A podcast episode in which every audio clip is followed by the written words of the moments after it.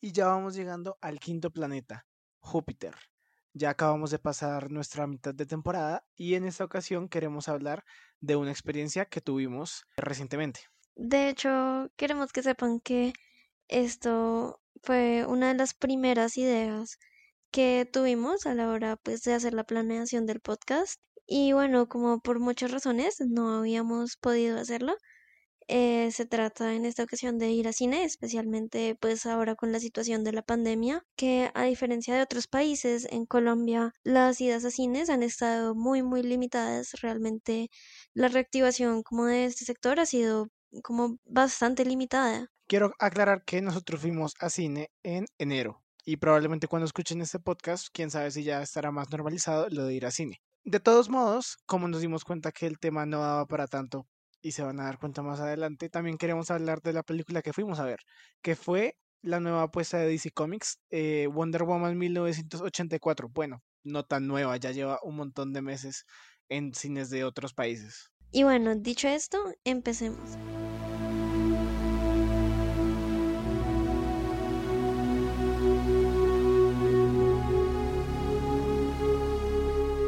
Al cine al que fuimos fue el Cinemark de Parque La Colina cabe aclarar que nosotros dos nunca habíamos ido a este cine, porque usualmente vamos a su competencia, Cine Colombia, pero pues les vamos a hablar un poco de la experiencia.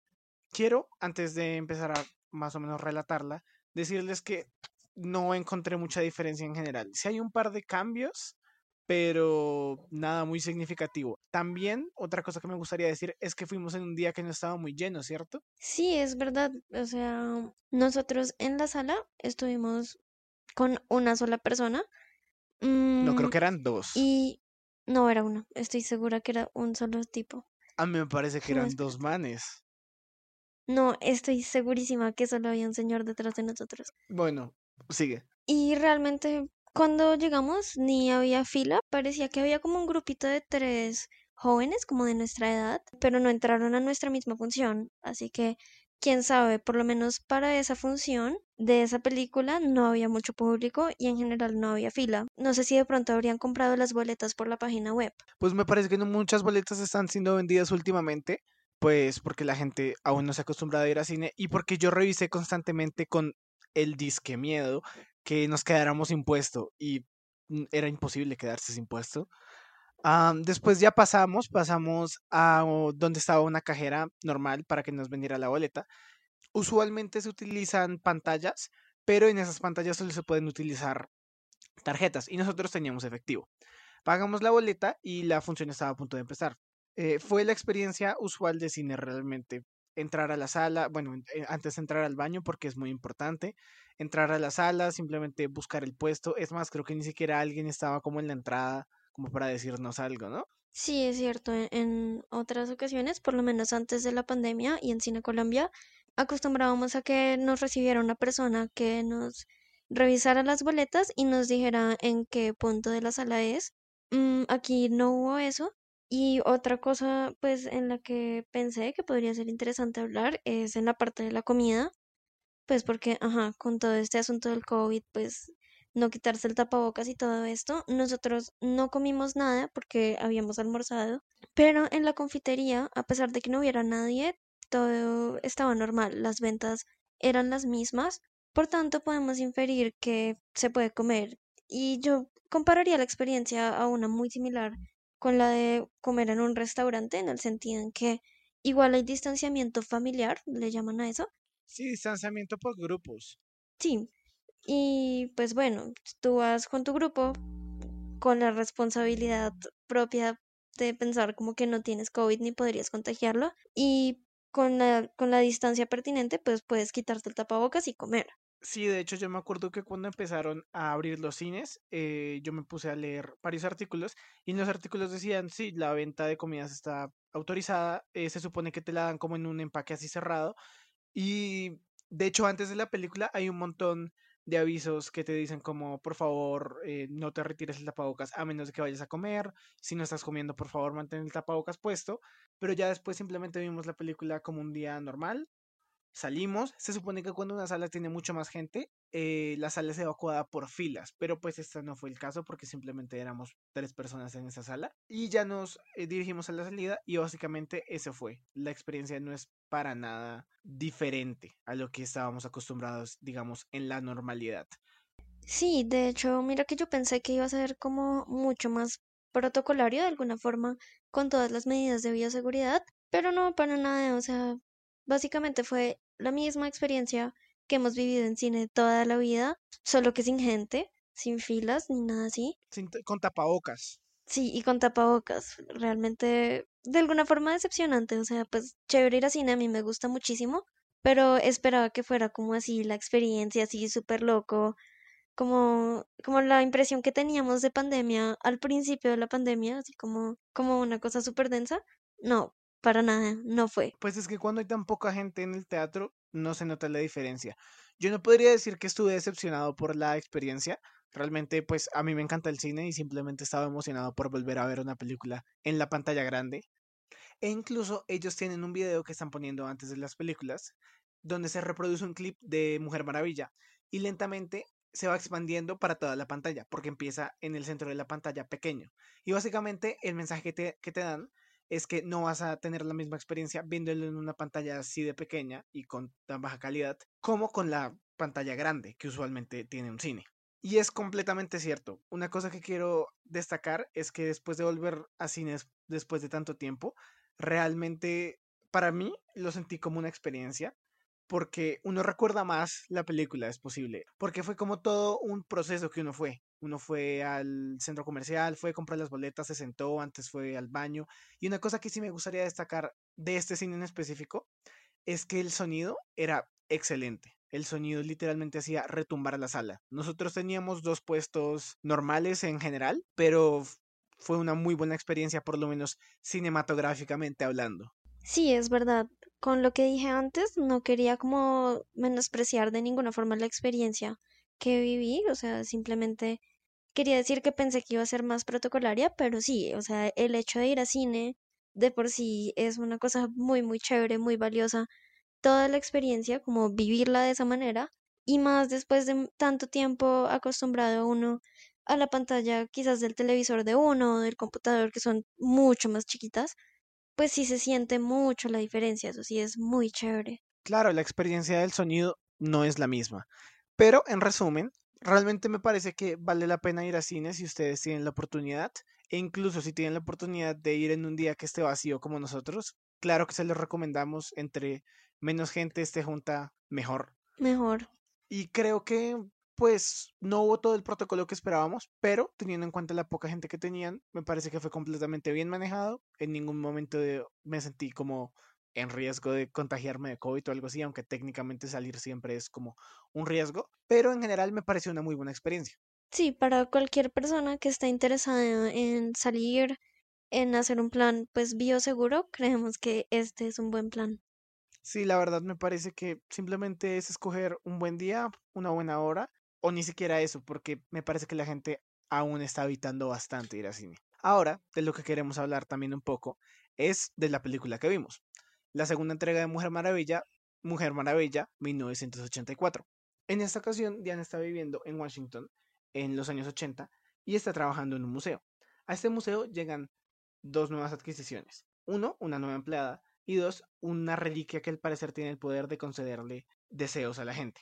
A partir de ahí se empieza a generar quizás el desarrollo, no quizás, es el desarrollo de una nueva villana y esta piedra empieza a, digamos, generar caos en el mundo debido a un magnate que se llama Maxwell Lord. Pero hasta ahí les vamos a dejar la sinopsis porque no queremos spoilearlos.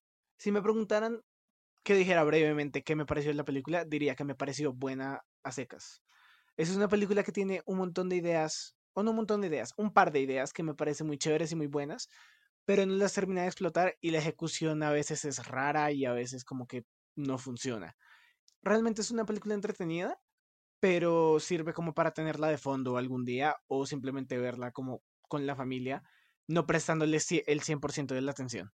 Mm, pues sí, realmente yo también la encontré como una película normalita, o sea, no es mala para nada, De hecho, creo que pudo influir un poco el hecho de que la estábamos viendo en cine y eso incluso pudo elevar de alguna forma nuestra, nuestra calificación de la película porque mm, yo había escuchado reseñas como súper malas de la película y a mí no me pareció mala para nada. No sé si verdaderamente influyó el hecho de que estuviéramos en cine y la emoción y el sonido y tenerla en la pantalla gigante. A lo mejor sí. Sin embargo, estoy totalmente de acuerdo contigo. Es una película que tiene ideas bien interesantes, que, que el 90% del tiempo puede ser bien entretenida, pero pues no es nada del otro mundo. Y quiero comentar un poquito más a fondo estos elementos que me parece que valen la pena y los otros que se hicieron un poquito mal. Por ejemplo, el actor que hace de Maxwell Lord, Pedro Pascal, me parece que hace un papel excelente. Es un personaje muy alegre, no alegre, sino más bien muy animado, es un vendedor y realmente eso es lo que yo siento de su actuación. Y lo hace muy bien, es un personaje que siempre que está en pantalla es entretenido verlo. Y en general su papel es muy bueno en la película y de hecho como villano me parece que tiene un potencial increíble. Y en una película mejor estoy seguro que hubiera brillado incluso más. Pero aquí es de lo que más brilla, porque tienes otros elementos que no funcionan tanto como la otra villana, Chita. Ella pasa de ser como de el estereotipo de nerd a esta versión como humana de un chita. Y toda su evolución me parece un poco cómica y no funciona también en, la película. Porque la película a veces intenta que la tratemos en serio, que nos tomemos en serio lo que está pasando. Y hay muchas películas que pueden balancear perfectamente este nivel entre ser cómicas y ser serias cuando necesitan ser serias. Pero me parece que esta no lo logra completamente. Sí, no, para nada. O sea, digamos que ella al principio de la película la muestran así como la típica señorita que va mal vestida, pues entre comillas mal vestida, que a lo mejor está como un poco despeinada, que usa gafas y, y después progresivamente como que adquiere cualidades como relacionadas con lo que ella deseó. Sin embargo, es exactamente la misma persona, solo que se soltó el cabello y se quitó las gafas y de repente ya se volvió, entre comillas, bonita. Ya el chico que a ella le gusta le empieza a hacer caso solo por el hecho de que ya se soltó el cabello y se medio cambió la ropa, ni siquiera se cambia totalmente de ropa y ya, o sea, digamos que no hay un cambio en su aspecto físico como tal que hubiera realmente provocado eso como ella hubiera querido. Entonces es como que no tiene sentido y parece muy, muy tonto cuando uno lo ve objetivamente. Sí, y aparte de eso, ella y Diana empiezan siendo amigas al principio de la película y eventualmente ella termina yéndose en contra de ella. Pueden ver incluso en el tráiler que pues sí hay una pelea entre ellas dos, pero la justificación que le hace pasar de amigas entre ellas dos peleándose me pareció que no es lo suficientemente fuerte, para nada, de hecho lo considero casi que una falla. Y otra falla que puede tener, la película, por lo menos a mí el final, no me terminó de gustar. La pelea final está bien, pero al final intenta como irse por este lugar súper sentimental y súper como de esperanza realmente. Y no está mal porque es la Mujer Maravilla y tiene mucho que ver con ese tema. Pero creo que lo llevan a un extremo donde casi queda risa. Y el final no me parece que sea tan bueno. Para nada. Por lo menos lo que hacen con el personaje de Pedro Pascal al final está bien, es un final que tiene sentido, pero de todos modos el personaje termina de una manera satisfactoria Sí, bueno, ese sujeto, un actorazo, lo hizo excelente. En cuanto al final de la película, pues yo no lo encuentro tan problemático ni malo malo. O sea, es que a lo mejor es como una especie de apuesta por la paz, que de pronto no es la cosa favorita de muchas personas, y entendería por qué, porque a lo mejor la gente a veces quiere ver más acción, lo cual es válido porque es una película de superhéroes y los superhéroes se asocian con acción, pero también es cierto, como tú lo decías hace un momento, que como este intento más pacífico de resolver el asunto, sí hace parte como de alguna forma de la esencia de ella, porque es totalmente como una apuesta por la verdad y ella acude a eso, que hace parte como de la forma en que ella fue criada, la forma en que ella aprendió. Incluso al principio de la película muestran como una escena que, bueno, toda la escena radica en que le va a decir la premisa esencial que es la honestidad y la verdad es lo más importante y te va a servir para todo, bueno, premisas que ya conocemos, es como realmente lo que justifica el uso de esa escena ahí, como que sí, pues no es como la que tiene unas escenas de acción súper fantásticas, ni así súper fuertes, sino que ella apela a la educación en la que se crió. De aquí me gustaría quizá pasar a los elementos más positivos. A mí me gustaron, por ejemplo, las escenas de acción, me parece que son bien entretenidas, pues no es nada que no hayamos visto en una película de superhéroes, pero en general eh, me gustaron bastante. De hecho, considero que la escena que menos me gustó fue la pelea final, lo cual no me explico cómo pasó. Realmente es la escena que me parece que la pelea no llenaba la pantalla, o pues no me llenaba a mí realmente. No me hacía sentir así como emocionado, como usualmente se supone que tiene que hacerte sentir una escena de acción. Otra cosa que quiero mencionar es el regreso de Steve Trevor por razones desconocidas. Y esta parte de la película me parece que es linda, es bueno darle a Diana por lo menos algo a lo cual aferrarse a lo largo de la película. Y algo que me gusta es que vemos una parte de ella que podríamos decir que es egoísta, pero la entendemos completamente. O sea, de repente esta persona que fue como su amor eternamente volvió a aparecer y ella no lo quiere dejar ir.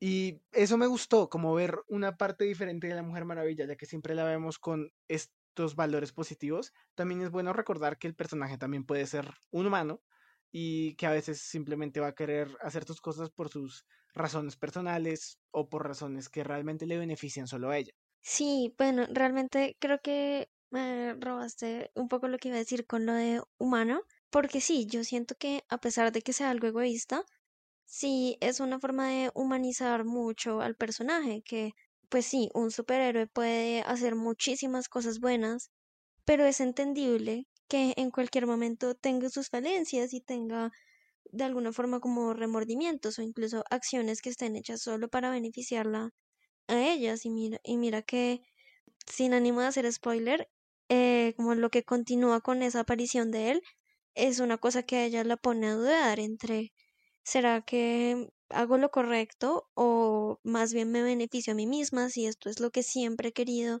por muchísimo tiempo?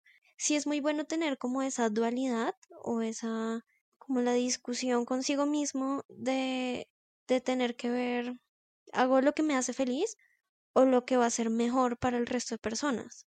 Sí, ese es un elemento que me parece que le agrega mucho al personaje. También me gusta ver a DC en este tono, aunque ya lo habían hecho antes en un par de películas, ya su época más oscura, digamos que ya pasó. Pero me gusta mucho ver a DC en ese tono un poquito más relajado, además que le queda muy bien a la Mujer Maravilla. Y realmente toda esta estética ochentera también que se ve muy bien, muy lograda, muy linda, llena de colores. Pero en general la película me deja como con un sinsabor que pudo haber sido mucho mejor por estas ideas de cumplir deseos y tener a este gran actor como Pedro Pascal. Y realmente como que el lugar de los 80, no el lugar, sino el escenario de los 80 también es algo que da para mucho, aunque ya esté súper explotado últimamente en películas y series. Pero la película en general, ojalá hubiera podido ser mucho mejor. La historia está bien a secas, pero hay tantas cosas que pasan, incluso una escena que no les vamos a decir porque es spoiler, donde todo un ejército hace lo que alguien dice y cuando uno se va a ver la justificación de eso, no tiene para nada sentido y de hecho rompe las reglas que está proponiendo la misma película.